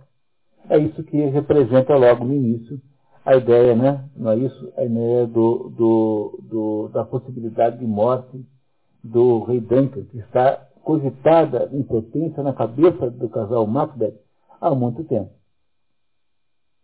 Há quem, há quem diga, dos estudiosos do, do Macbeth, de Shakespeare, que aquela segunda, a segunda cena do primeiro ato, em que se debate, em que tem aquela cena de guerra, que aquilo tenha sido interpolação tardia, que aquilo não foi escrito por Shakespeare. Bom, seja como for, nós não vamos saber é, exatamente, não, não, seremos nós que vamos definir isso aqui. Mas há, há quem acha que aquela interpolação não ajuda nada, que não melhora a compreensão da peça, e em todo caso não nos atrapalha muito, porque naquela interpolação o rei Duncan não muda de natureza. Quer dizer, o que, que o rei Duncan representa? O rei Duncan representa a santidade. Porque ele é propriamente a santidade, porque é aquilo que o Macbeth diz dele, que é um rei bom, um rei que será muito planteado, né, planteado, né? É um rei que terá muitas saudades, que será visto com muito, né, com muito, cujo assassinato será visto com laivos de vingança. E é isso que o rei Duncan representa. Uma espécie de santidade que, de alguma maneira, vai ser corrompida e destruída pela ação do casal Macbeth. Não é isso? Bom, quando o Macbeth se transforma em Caldor, em que o rei então diz que vai à casa dele, o que, que significa simbolicamente isso? É o espírito visitando a matéria, é o espírito visitando a terra, o céu visita a terra, não é? Não é isso que representa isso? A ida de Macbeth, a ida do rei à casa de Macbeth. É, o rei vai visitar Macbeth para, como um espírito que desce e visita a matéria que é sempre o princípio por onde as coisas começam. Por quê? Porque aquele que é menos, que é menos importante, é sempre hospedeiro daquele que é mais importante, nunca o contrário. É por isso que o Espírito Santo baixa nas pessoas e não o contrário. Não são as pessoas que vão ao Espírito Santo, mas o Espírito Santo que baixa nas pessoas. Ou seja, quem é hospedeiro sempre é aquele que é menos na escala de importância e valores relativos naquela relação de poderes. O rei Duncan, que representa o espírito, vai visitar a matéria. Ora, isso é simbolicamente o quê? É a ideia de que a matéria, então, por esse, por esse critério, né, por esse caminho, de alguma maneira está redimida. Tanto é que o rei Duncan diz do seu, do seu parente e agora é, Caldo, né? É, tem de Caldo que ele é o melhor dos parentes. Não é isso? É, ele não diz do Lord Caldo, não diz do Caldo do anterior, que ele se arrepende muitíssimo de ter eh, dado tanta importância e dado tanto, ter feito tanta confiança nele. Vocês não veem nisso uma ligação com o, o mito de Adão e Eva? Pois a queda, né, a queda que havia havido era a queda original do Adão e Eva. Quer dizer, a queda que há de Caldas é a traição que faz o subordinado, ou aquele que está embaixo, sobre aquele que está em cima. Ou seja, já houve uma queda aí, que é simbolizada pelo caldo, e vocês não sabem porque o, o resumo não trouxe isso, mas o caldo, na hora da morte, arrepende-se enormemente de ter sido é, rebelado, etc., como se ele tivesse preparado para ir ao purgatório. Mais ou menos assim. Né? Mas o, o, resumo não botou isso. Eu, eu, talvez vá botar agora na, quando for constar isso. Né? Surge uma oportunidade, uma oportunidade para a terra de assassinar o céu. A oportunidade é a presença do rei dentro do castelo de Macbeth. Essa oportunidade não se aproveita de modo simples. Você não toma essa decisão fácil, tanto é que o Macbeth é, reluta imensamente em fazer uma coisa dessa, afinal, isso é uma coisa muito grave, matar o céu é uma coisa grave. Lady Macbeth não tem os mesmos problemas de, de, de, de dúvida moral. E por que, que ela não tem ah, problemas de dúvida moral? Porque ela representa simbolicamente a Eva. Ela não parece a Eva? Não é ela que tenta o marido para comer o fruto proibido? Pois a Eva, a Lady Macbeth, é a Eva por, por em, pessoa, só que a Eva, vocês também já sabem, porque estiveram aqui no Gênesis, eu expliquei a vocês que a Eva não é de modo nenhum a mulher, no sentido antropológico da palavra, que nós interpretamos aqui o Gênesis, vocês lembram que estiveram aqui, que antes da presença da Eva já existia a primeira mulher. O homem foi criado, homem e mulher, antes da, da menção Adão e Eva.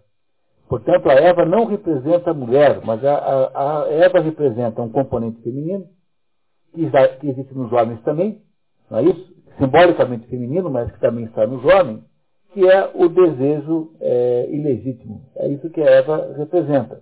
Ou seja, a Eva representa o desejo de um poder que a, a Terra não pode ter, porque é o poder do céu. O poder do céu não pode ser entregue à Terra. Então, o que é que ela representa na frieza total da sua atitude? Ela representa o desejo ilegítimo humano que é essencialmente a razão pela qual houve a queda, o desejo que é a base da queda, dizer, que é a explicação, a justificação da própria queda do paraíso. É isso que representa a lei de Macbeth, ela representa a Eva, esse pedaço da natureza humana que deseja coisas que pode ter, que lhe são indevidas e não são legítimas. O desejo legítimo é o pedaço da natureza humana que constrói a tensão entre, entre o homem e o céu. O desejo legítimo, que é o desejo, por exemplo, que banco representa, ele é completamente legítimo. Há um desejo legítimo das coisas da terra, mas eles não, nem todos os desejos da terra são legítimos. Essa contraposição, portanto, entre essas duas, esses dois indivíduos que estão em torno de Macbeth, a mulher dele, que representa o componente legítimo, e Banco, que representa o componente legítimo, fazem uma espécie de é, balanço entre essas duas opções, esses dois extremos. E é justamente Lady Macbeth, como Eva, quem produz completamente o plano, é, o plano maligno de matar o rei, que é morto de fato.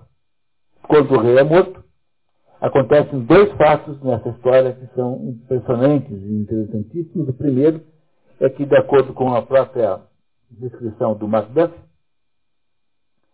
medida, não, do banco, né? Do banco que descreve, não o Macbeth, é, há, houve uma, uma noite inquietíssima, como se a natureza reagisse àquele crime, é, fazendo todas as coisas ficarem diferentes ao inverso, contrário. E há, há também aí aquele depoimento daquele velho, o velho que diz que nunca viu nada tão fora de lugar como agora, nós não sabemos quem é o velho. Né? Mas nós sabemos que o Lennox o chama de paizinho. Portanto, o velho representa de alguma maneira alguma estabilidade espiritual também. Né? O velho é chamado de paizinho. Mesmo que seja uma maneira apenas carinhosa de chamar uma pessoa de idade, é de, algum modo também uma referência espiritual. Né? E pergunta assim, de acordo com o caso Roberto Nunes, paizinho, a noite é tão poderosa assim? Será a noite tão poderosa assim? Noite aí entra em contraste com a ideia de dia. Já a noite é o momento em que as coisas perdem seus contornos, em que está escuro, e você não consegue enxergar bem as coisas. A noite, a noite é o momento em que é possível, em que é uma predisposição para que, para que as coisas se confundam. E que se as coisas se confundem, o que, que acontece com elas? As ordens se desfazem, se desmancham. As ordens por meio das quais, através das quais as coisas acontecem, se desmancham completamente e são então invertidas. A inversão da ordem é a proposta diabólica demoníaca por excelência. Por isso que nas missas negras aquele pessoal que bota um colã vermelho, assim, aquelas coisas, palhaçadas de missa negra, e o, e o pessoal usa uma, uma, uma cruz ao contrário, cabeça para baixo, apenas para demonstrar que o que caracteriza fundamentalmente o satanismo é a inversão da ordem. Se você quer entender isso, é só ouvir as musiquinhas do Raul Seixas com o Paulo Coelho. É, o Paulo Coelho era pertencia a uma ordem satânica chamada Ordo, Ordo Templo Oriente, OTO, Ordo Templo Oriente, uma ordem satânica inventada por um malucão chamado Alexei Crowley. E o Raul Seixas, coitado, não era satânico não, mas era apenas um sujeito que queria só fumar um baseado, né? O Raul Seixas não queria nada. Mas o outro era profundamente satânico, né? o Paulo, Paulo Coelho. E as musiquinhas que fizeram em dupla são todas expressões de satanismo aí, é, implícito e secreto. Só você prestar atenção, eles estão propondo a inversão da ordem das coisas, que é a tal da sociedade alternativa. Viva! Viva a sociedade alternativa. A sociedade alternativa, que é, é só a letra, é a inversão total da ordem. É um, é um processo satânico comum. É uma atitude satânica normal. Ou seja, quando acontece a morte do rei, que é simbolicamente a morte do espírito, todas as coisas se invertem e ficam diferentes ao contrário, fora da expectativa normal que se tem para o modo como as coisas funcionam. A segunda, a, o segundo fato ominioso que aparece aí são as batidas na porta. Porque as batidas na porta, que são as batidas de banco e de, e de Lennox, né, que vem uh, chamar, chamar o rei, são batidas como se fossem batidas na porta do inferno. E nesse ponto também o nosso resumo falhou um pouquinho, porque aquele guardião da porta, né, aquele porteiro engraçado, a primeira coisa que, que diz é, estão batendo como se estivessem batendo nas portas do inferno. É como se o Macbeth, com a, o assassinato que, que promoveu, tivesse batido nas portas do inferno. E reparem que a partir daí, ele transforma-se num sujeito mau o tempo todo, completamente mau. Mas, na medida em que a mulher dele vai mais ou menos enlouquecendo, ele assume a tarefa de produzir o mal, coisa que então ela fazia. Ele então foi, nesse momento, completamente tomado pelo mal, tanto é que quando ela pergunta o que vai acontecer naquela noite, ele diz assim, calma, Tolinha, fique tranquila, porque você vai ver só. Ele é o autor exclusivo é, da conspiração contra banco a morte de Banco de Fleet, é ele organiza sozinho, sem que a mulher tenha participado mais. A mulher some da história e só vai reaparecer no final quando ela está completamente louca, e aí então ela é, como que perde a sua consciência humana, ela deixa de ser humana e deixa e alguma coisa, sei lá, um, um ente psíquico anda por aí, né, desaparece como humanidade, e ele, no entanto, vai ficando cada vez pior, ele vai estando mal cada vez pior, perdendo completamente as dúvidas morais que ele tinha sobre as suas próprias ações. Enquanto isso tudo acontece, e o banco de fato é morto, não é isso? O, o, o banco é, morre, mas sem que o Cristo tenha é, morrido, e a razão disso é porque é preciso dar credibilidade à sequência da história, em que o banco teria, obviamente, descendentes. Enquanto isso acontece, um grupo de pessoas ali, basicamente o Linux e o Macbeth, começa a desconfiar do rei Macbeth. Porque não é possível que haja uma coincidência tão grande. Não é isso? Não é possível que haja uma coincidência tão grande. O que será que aconteceu? Os filhos não matam os pais, porque o, a carne não mata o espírito. Né? A carne não devia matar o espírito. O filho não mata o pai, de modo geral, porque isso é contra a natureza das coisas. Ora, se está havendo uh, atos contra a natureza das coisas, esses atos, de alguma maneira, estão uh, revelando a inversão da ordem natural do mundo. E começa a haver, então, sobretudo desses dois, do Linux e do Macbeth, uma dúvida sobre se esse rei não está, uh, não está ilegitimamente ali no poder. O banco que tinha certeza que o outro tinha matado o rei, porque ele não tinha nenhuma dúvida, embora ele não tenha presenciado, ele chegou depois, o banco já não estava mais aí para alegar nada, né? já tinha sido morto, né? já havia morrido. Mas esses dois, então, o que, que fazem? Esses dois vão buscar quem? Vão buscar o rei santo da Inglaterra, que é o Eduardo, o confessor. Porque a única maneira de produzir a ordem na Escócia novamente era por ordem de um rei que fosse diferente do rei Macbeth, que fosse um rei ao contrário de Macbeth, um rei santo, com aqueles poderes todos de fazer aqueles milagres todos. O que que o Eduardo, o confessor, representa é, por contraste ao rei Macbeth? O rei Macbeth, onde põe a mão, há dor e há mágoa e há morte. E onde o rei é, Eduardo, o confessor, põe a mão, há cura, a saúde, a salvação, a recuperação, a restauração, a redenção. E aí você compreendeu a diferença que há entre a legitimidade do rei Eduardo, o confessor, e a ilegitimidade absoluta que tem o rei Macbeth. E é, esse contraste é feito dramaticamente, né, do ponto de vista literário, né, pela, pelo contraste entre o rei santo, que é de onde vem a solução, porque é o rei santo que manda o Sivat com 10 mil homens para derrubar Macbeth tirado do trono, e a, a, a, e a tendência de Macbeth de manter aquela ilegitimidade permanecendo como estava ainda, daquele jeito. O que, é que deve substituir Macbeth? É o, o príncipe Malcolm. E o príncipe Malcolm, na verdade, tem todas as características positivas para fazer isso. Porque ele é o sujeito que, de alguma maneira ou de outra, está associado com o espírito e não associado com o mundo embaixo. Não é, não é isso? A peça é, Macbeth é a única peça de Shakespeare em que as forças do mal estão presentes diretamente, que são por meio das três bruxas. Olha, o que, que são essas três bruxas? Essas três bruxas podem ser analisadas malignamente como sendo emissárias do, do, do, do demônio, portanto elas são, são criaturas malignas né, por si próprias, mas também é uma chance de você interpretá-las como sendo as três parcas. Né? Cloto, Alecto e é, Laqueses, né? as três parcas.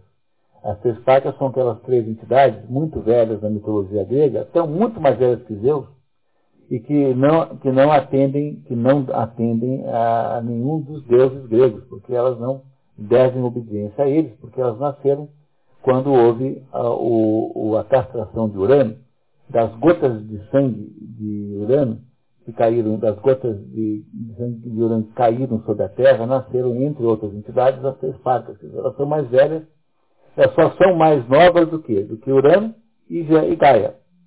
Né? Gaia e Eros. São os únicos deuses que são mais velhos do que as parcas. Essas três aí moram no inferno, e essas três aí, uma tece um fio da nossa vida, cada um de nós tem um fio lá. Então uma tece o fio, a outra, a outra o estica e a terceira corta com uma tesoura. Ou seja, as parcas são entidades que marcam a ideia de destino humano. Essas três parcas são, de alguma maneira também, podem ser interpretadas como é, é, emissárias do destino, porque, de certo modo, elas acertaram todas as previsões. Por isso que nós devemos imaginar que os filhos de Banco deverão também ser reis, conforme previsto. É? Porque acertaram as outras previsões. De fato, ele foi morto por alguém que não tinha nascido de mulher, ele foi é, morto depois que as florestas de né, subiram sobre o castelo, avançaram sobre o castelo, e ele foi rei, de fato, e foi, é, tem de cauda, de fato. Portanto, é de imaginar que essas placas representem é, não entidades malignas é, que estão representando o inferno, digamos assim, mas que elas representem o próprio ideia de destino, mostrando, colocando já, descrevendo o que ia acontecer antecipadamente. Quando Malco finalmente é, é coroado rei, no final da história, né? É, porque é que, não é Malcolm quem mata, não é Malcolm quem mata Macbeth. Quem é que mata Macbeth? Quem? Macbeth. E por que que Macbeth matou Hamlet, é, matou Macbeth? Porque ele não foi para uma mulher. Mas, no entanto, se a gente for pensar em quem é que Macbeth representa simbolicamente nessa história, quem é que é Macbeth? Macbeth é o quê? É o anjo vingador.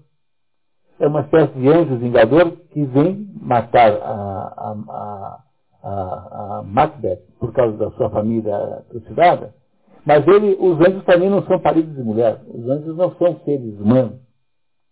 Entenderam como aí coincide a ideia de que ele é Ele não é aparelho de mulher, tanto do ponto de vista, digamos, médico, né? Ou, assim, digamos, é, né? quanto do seu ponto de vista simbólico. Porque se ele é um anjo vingador nessa história, a única função do Macbeth é vingar e matar como um anjo faria. Aquele anjo que fica, que veio quando nós fizemos o pecado original, não veio um anjo com uma espada flamejante na mão? Esse é o conceito do anjo vingador. Ele aparece, aparece o tempo todo na, na mitologia cristã. Olha, vocês estão, depois da tempestade, ninguém mais tem o direito né, de duvidar dessa interpretação, porque nós vimos aqui na Tempestade, que é um livro, é uma espécie de livro resumo da obra de Shakespeare, é o livro que ele fez para depois ir embora. Ele foi, pede para o público que é, o libere, libere-me por favor, o público libera com o Shakespeare com as palmas, ele joga o livro de Próspero fora, queima né, dentro da água, do mar, quer dizer, o confunde com o caos, e Shakespeare desiste tendo cumprido já a sua missão. Pois o Shakespeare, é, é, nesse, pelo esquema interpretativo da tempestade, é, tem uma, uma, interpretação absolutamente legítima aqui na obra Macbeth. O anjo vingador vem, faz a morte do, do usurpador do trono do espírito e as coisas voltam à normalidade com a recuperação da ordem que representa a recuperação do trono pelo Malcolm, que é o legítimo descendente de Duncan. E é ele que podia, de fato, manter o poder espiritual presente, como o rei Eduardo né, o confessor fazia na Inglaterra.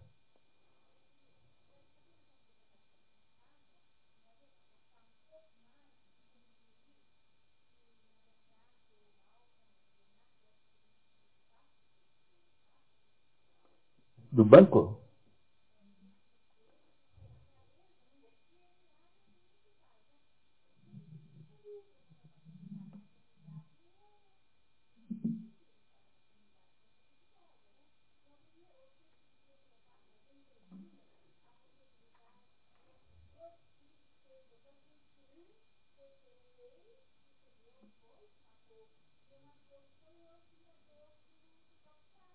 É, mas o Macbeth não é, não é filho. O, que é, o Donald é outro filho. O Macbeth não tem parentesco com o Duncan. É, pelo menos é parentesco direto. O Malcolm é filho do Duncan. E o Donald é filho. Agora, aí uma dificuldade de fazer essa extensão interpretativa, porque aí um problema de das idades, viu? porque o, o, o, o banco, o, o Malcolm e o Donovan, talvez tenham idades muito muito próximas para que ele possa ser. Mas, mas circunstancialmente, embora não tenha lugar nenhum escrito isso, as circunstâncias acho que impedem essa interpretação.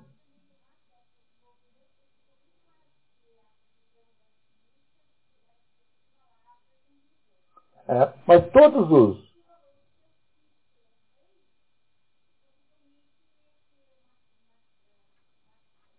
Macbeth. É. É, mas acho que nós forçamos demais. É. Né? Porque as outras, as outras partes estão implícitas de alguma maneira no texto. E essa, essa daí a gente teria que inventar um, uma, um, uma, uma paternidade dúbia né, do, do, dos dois.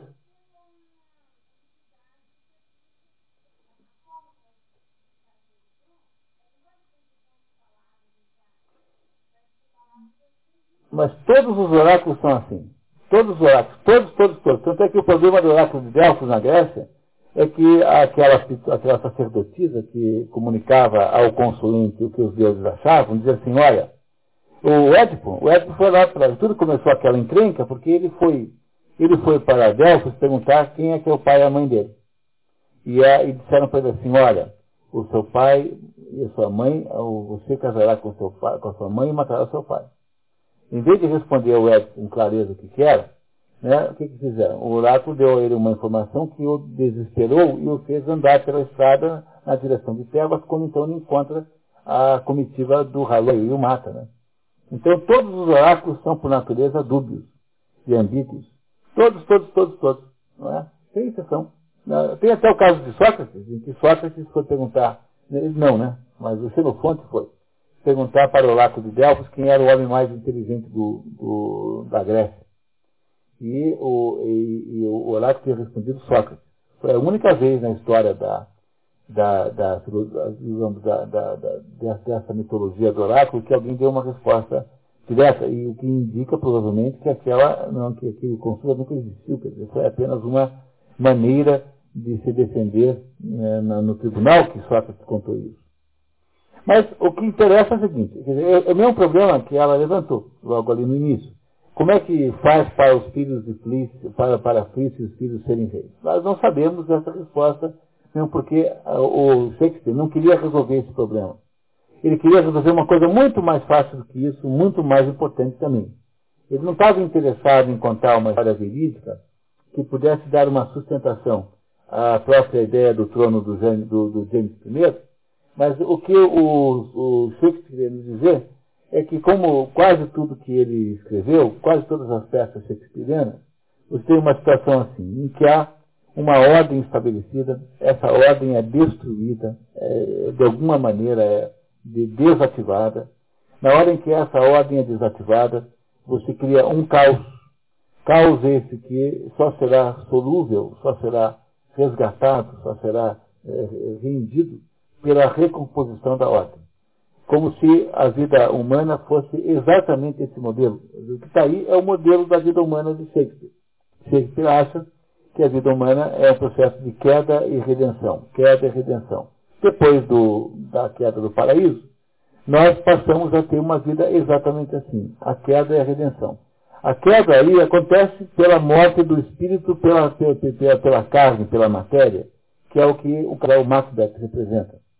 E essa queda, então, só é é, os malefícios que geram disso, ou seja, a inversão natural das coisas, que gerarão uma situação insustentável, só é possível de ser purgada pela recuperação da ordem, que é a recuperação do espírito sobre a matéria. Porque o que é maior, necessariamente, o que é menor é necessariamente súdito do maior. E aqui é, fica muito clara essa relação súdito-soberano. Ou seja, a terra tem de ser súdita do céu, não, nunca ao contrário. O que aconteceu aqui foi a tentativa de usurpação da terra do céu. É a mesma tentativa que faz o, o, o, os, os, a, a, guerra, a, guerra, dos titãs contra Zeus, por exemplo. É a mesma situação. O que tem aqui é apenas uma recuperação com linguagem moderna, né, relativamente ao tempo dos gregos, da, da rebelião de, dos titãs contra Zeus que Zeus acaba vencendo, recuperando a ordem. Pois não. Católico.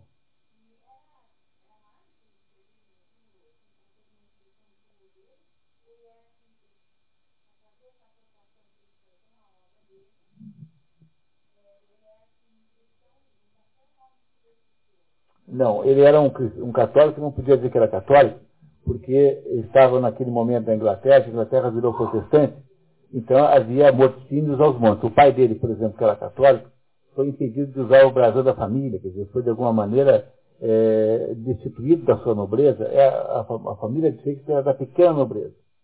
Então, o, o Shakespeare era um, um, católico, que não podia dizer que era católico, num país de protestantes ferozes, né, que estavam estabelecendo o protestantismo, e que, no entanto, era profundamente religioso. É, como concepção é, dramática, né? Então, as peças de Shakespeare, todas elas estão falando para você mais ou menos o que eu estou dizendo aqui para interpretar essa. Só que ele nunca transforma isso numa coisa explicitamente religiosa. Porque ele não quer entrar no assunto, porque eles sempre são muito eh, ruins para você debater religião. Ele não é supersticioso, apenas à medida em que alguém é supersticioso, normal é supersticiosa. Mas ele tem uma profunda uh, embasamento católico na sua, na sua, na, na, na, na sua dramatização das situações. Então, ele está eh, aqui fazendo, desde o início, a comparação, mostrando a tensão que há entre o espírito e a matéria, porque, afinal de contas, um homem daquela época achava que o ser humano tem uma natureza dual, como hoje todo mundo que tem juízo dizia achar também, porque a gente é, ao mesmo tempo, matéria e ao mesmo tempo espírito. É, nós não somos matéria como um bichinho, apenas matéria, mas somos matéria também como um bichinho. E nós somos espírito, é, como Deus é espírito. De certo modo, somos um, temos um pé em cada lado. É por isso que a, a condição humana é dramática, é trágica. A condição humana é trágica, justamente por causa dessa, dessa contraposição de natureza. Nós vivemos sempre sob a tensão dessas duas coisas que nunca se resolvem perfeitamente bem. Porque você não consegue resolver uma inteiramente sem a outra ter sido resolvida em pouco, em tempo.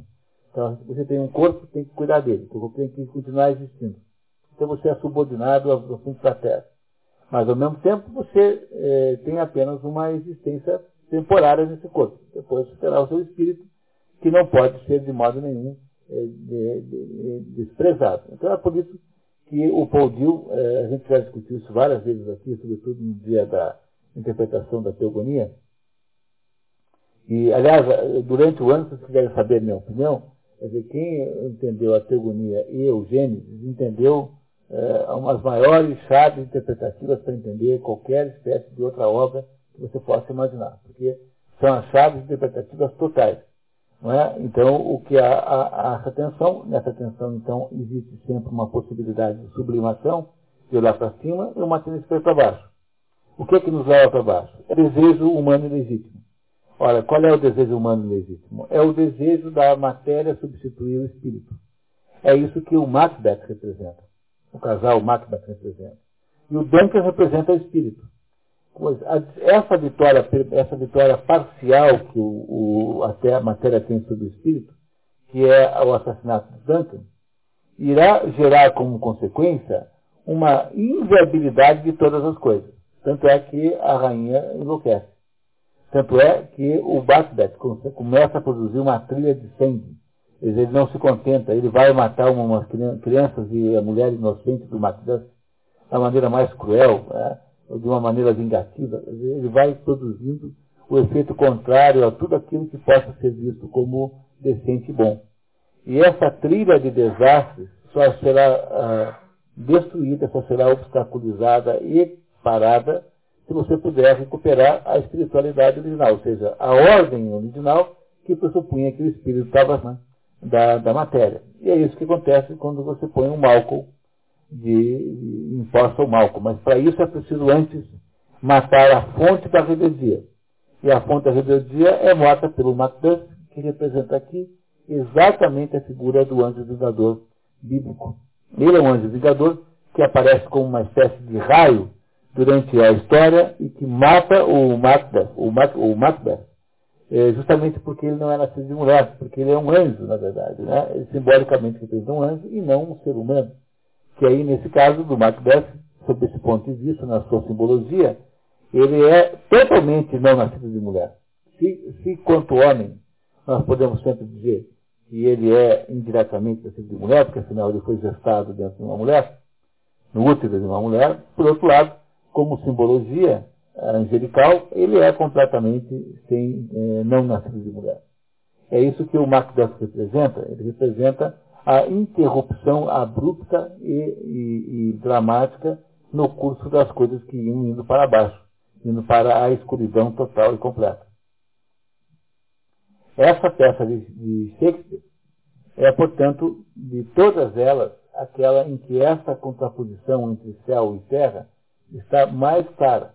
Não há nenhuma outra peça em que esta maneira de ver de Shakespeare, que é um instrumento da própria, que é uma característica da obra dramática de Shakespeare, tenha, esteja tão claro quanto nessa, né, nesse momento aí, né, nessa situação que vocês acabaram de ler comigo. Parece claro para vocês isso, pessoal?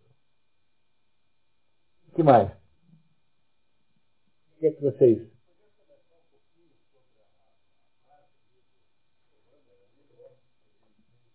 Então, né? Quer dizer, a frase é para justamente você está perguntando o que é que isso significa. É, é uma frase, é um teaser de marketing. É, então, não tem muito a ver com o nosso assunto, mas, no fundo, vós sereis é a promessa que as bruxas fazem para ele. É uma promessa completamente, uma, uma promessa completamente mentirosa, porque é a promessa diabólica por excelência. Quando, quando o diabo tenta Adão e Eva no paraíso, como é a argumentação que o diabo usa para que Adão e Eva comam o fruto proibido? que vocês vão saber tudo que Deus sabe. Não é isso? Não é essa a argumentação do diabo? Vocês comem, sabe por que Deus não quer que vocês comam isso? Porque Deus não quer que vocês saibam tanto quanto ele. Pois é, é a mesma promessa de vós sereis reis. A promessa que o diabo faz, ao, ao, a promessa que o diabo faz para, para o Adão e Eva, é exatamente a promessa que as parcas aí, ou essas bruxas, se querem chamar assim, fazem para o Macbeth. Porque, em essência, né, quando você olha para a cosmologia cristã, e compreende, então, com, a cosmologia cristã está por trás da obra. Nós não vamos conseguir tirar isso daí, pessoal. O Shakespeare era cristão e trabalhou dentro das, dos critérios cristãos.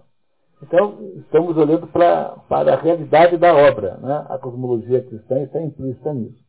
Então, quando você olha para a cosmologia cristã, então o que é que você tem? Você tem uma situação assim muito simples, né? Você tinha um homem perfeito, que é o homem inicial, o homem primordial, que vivia num grau de santidade automática. Nesse mundo, nesse momento, não existia Brahmani nenhum na Terra. Por quê? Porque todos eram Brahmanes. É como se não houvesse necessidade de Brahmanes. Você não tem, não há, não há religião nenhuma, porque a religião só é necessária se você tem que religar alguma coisa. Religião vem de religar. Se está todo mundo ligado, não precisa de religião nenhuma. Então todo mundo era padre. O primeiro padre, na verdade, é Adão, né? O primeiro padre que aparece no mundo é Adão, porque Adão é o sujeito que, não havendo mais aquela estado primordial, precisa agora convencer os outros a se religarem. Então, Adão é o primeiro padre. Essa é a razão pela qual, em, na Divina Comédia, o, o, Adão está no céu, embora seja um pecador em si. E o Dante Alighieri pergunta para, para, para Beatriz por que, que Adão está no céu. Ela não responde com clareza, mas a resposta é essa. Porque Adão, de alguma maneira, representa o primeiro padre, o primeiro sujeito que fez o positivismo da religação. Ora, se você tem uma situação de fato em que houve uma cisão entre a, a fonte espiritual e o ser humano real, concreto, então há duas possibilidades apenas é, aí de o diabo operar. Ou você está dizendo para o ser humano que nós somos deuses propriamente ditos e que devemos estar no lugar de Deus, que é a, essa tentação que as bruxas fazem para Macbeth, porque a tentação que Macbeth tem é de ser Deus, ele quer ser rei. Mas ele não quer ser rei no sentido apenas de ter um pouco mais de dinheiro, de poder mandar nos outros. Ele quer ser rei porque ele tem a ambição metafísica de ser é, Deus, quer dizer. É o homem que tem a ambição metafísica de ser Deus. Macbeth representa simbolicamente o homem na sua ambição metafísica de ser Deus. O homem seduzido pela conversa da cobra. Qual é o pedaço do homem que é fraco e que, e, e que, e que aceita essa proposta com facilidade? é o pedaço chamado desejo, é, desejo material e, é, ilegítimo. E esse desejo material ilegítimo, quem é que representa? Simbolicamente a Eva. Porque a Eva não é uma mulher. Eu queria novamente para vocês isso. A Eva não é a primeira mulher. A Eva é um componente dentro da alma humana que tem desejos ilegítimos. A mulher já tinha sido inventada antes de aparecer a Eva.